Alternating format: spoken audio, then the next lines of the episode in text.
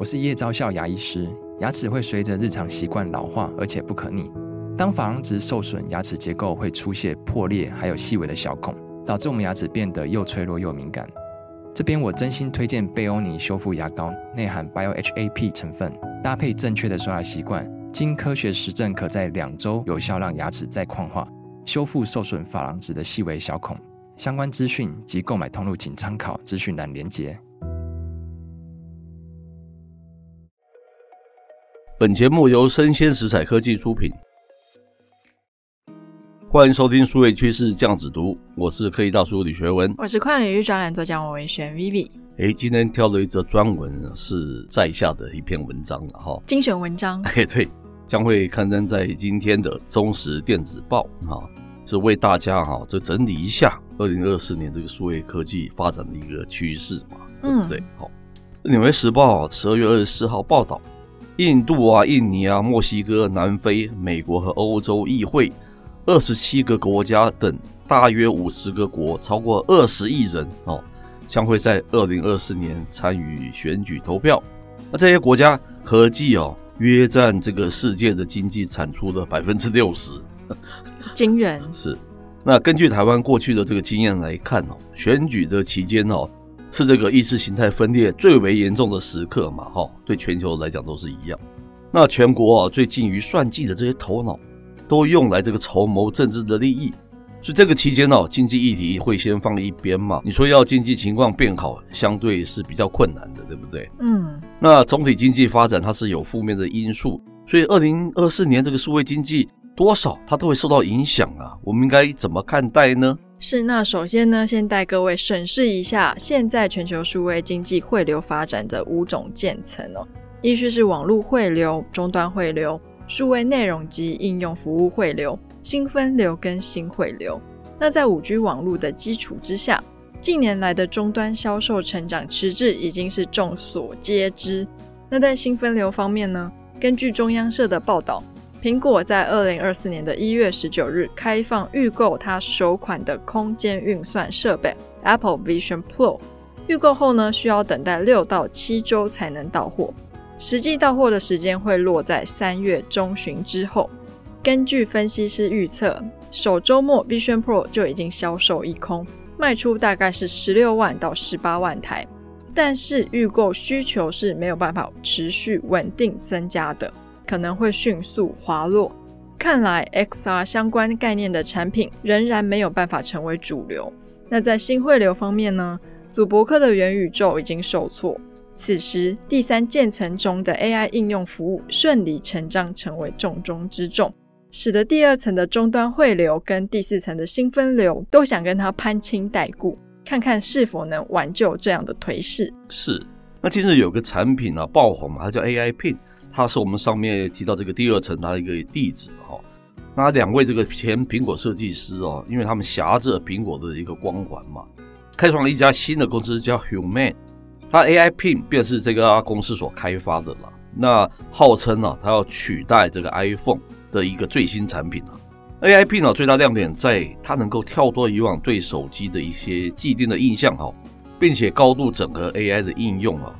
它以微投影取代传统这个荧幕啊，作为人机的界面嘛，定价是六百九十九美元哈，在三月哦，它是在美国开卖嘛哈。那科技大叔的看法比较不同啊，我认为它最多是一个第四层次一个新的分流的产品啊，因为它的功能跟意义上嘛，无法超脱现今的手机。利用投影来显示哦，可以大叔觉得是多此一举的。是，那转头我们再来看看终端层的公司们呢，都做了些什么。云端作为引领数位经济成长重要的一支，也已经风光很多年了。它让微软的市值达到三兆美金，超过以数位汇流终端为主的苹果公司。当然，它也有可能造成一众硬体公司，包括三星等等的压力。那听众可能会很好奇，云端跟终端它各自都有他们擅长的场域，井水不犯河水，到底有什么样的压力？是，那还记得二零一一年的黑大叔在某科技大厂的一个智库服务的时候，正是这个云端运算作为商业模式哦风起云涌的时期嘛哈。当时啊，我们的推演是哈，当你频宽够大的话，云端运算极大化的结果，就是你这个未来的消费者哦，你只要需要一个良好的人机界面的一个荧幕啊，显示器啊，就能享有各式啊形形色色的内容服务啊。如果将当今哦人手一台的笔电、智慧手机变成仅仅是一块荧幕或者显示器，你觉得像苹果啊、三星手机啊这些公司还剩下什么价值吗？哈，这样的解读哈就可以说明，二零二四年数位科技的主轴。便在于这个新终端跟云端之战了。那终端有何底气呢？自然是它是与这个当红的 AI 应用相结合的 AI 手机以及 AI PC 这两者嘛。是。那在现在这个时刻，AI Phone 它还是一个话题，但是呢，已经有多款的 AI PC 在刚落幕的 CES 二零二四美国消费性电子展中亮相。科技大叔他其实一直都不是很欣赏 Intel 的执行长 Gelsinger 的发言。但是呢，不以人废言，他在 CES 的 CEO 演讲里面，跟 CNBC 记者针对 AI 议题的精彩访谈，倒算是以消费者的角度介绍 AI PC 与民众到底为什么需要 AI PC。是，那 Gelsinger 在访谈中，他阐述这个 AI 的边缘运算哈的一个三大法则，蛮好的啊，这是消费者角度，分别是经济法则哈，就是当你购买 AI PC 之后。你就可以在本机进行 AI 的推论运算，而不用再支付云端运算的费用，哎，就相对便宜很多，对不对？嗯、物理法则是说，在本期进行 AI 推论运算，不再需要将资料上传到云端，哈，那不但可以节省来回传输过程的一个网络流量，也可以缩短总处理时间，让 AI 城市的反应更灵敏，哈。那属地法则指的是，由于你资料不需要上传到云端。所以可以确保隐私不会外泄，进而提高这个资讯的安全性嘛，哈。所以以上这个经济、物理与属地三大法则，呃，可以大叔觉得是确实是今日消费者所关心的方向嘛。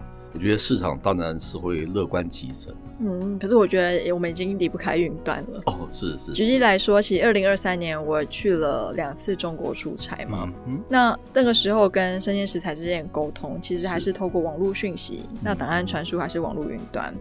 那就好在我也是有翻墙的 SIM 卡，要不然我在那边完全没有办法存取任何资料。嗯嗯。那你可以想象的是，AIPC 可能比较像是因地制宜，就是我在这个场域里面，我不需要跟任何人有沟通，有资料的传输，哦，也许 AIPC 还不错用。是。可是如果说你今天是一个出差为主的工作的话，哦，那这个过程可能会需要非常多的档案传输跟运算。是。我觉得这样子的话，AIPC 对我来说是没有什么吸引力。哦，这样子哈，哦。可能最终啊，反正云端跟终端各有擅长，嗯，他们彼此可能互相需要，谁也消灭不了谁啊。我们比较简单结论就是这个样子嘛，对不对？是。不过我们实体世界经历了全球化跟反全球化，我觉得 IPC 它可以作为是一种反全球化的一种代表的作品，哦、因为它主打的是我不需要上网嘛，我不需要丢到云端去计算。是。那它有特别强调，因为这样就可以避免一些自然的风险。嗯。但是我想到更深层的是，那可能也是一种反全球化的商品。哎，这个角度还蛮有意思的哈。提供给大家做参考。那我是科技大叔李学文，我是跨领域专栏作家王维轩 Vivi，我们下回见哦，拜拜。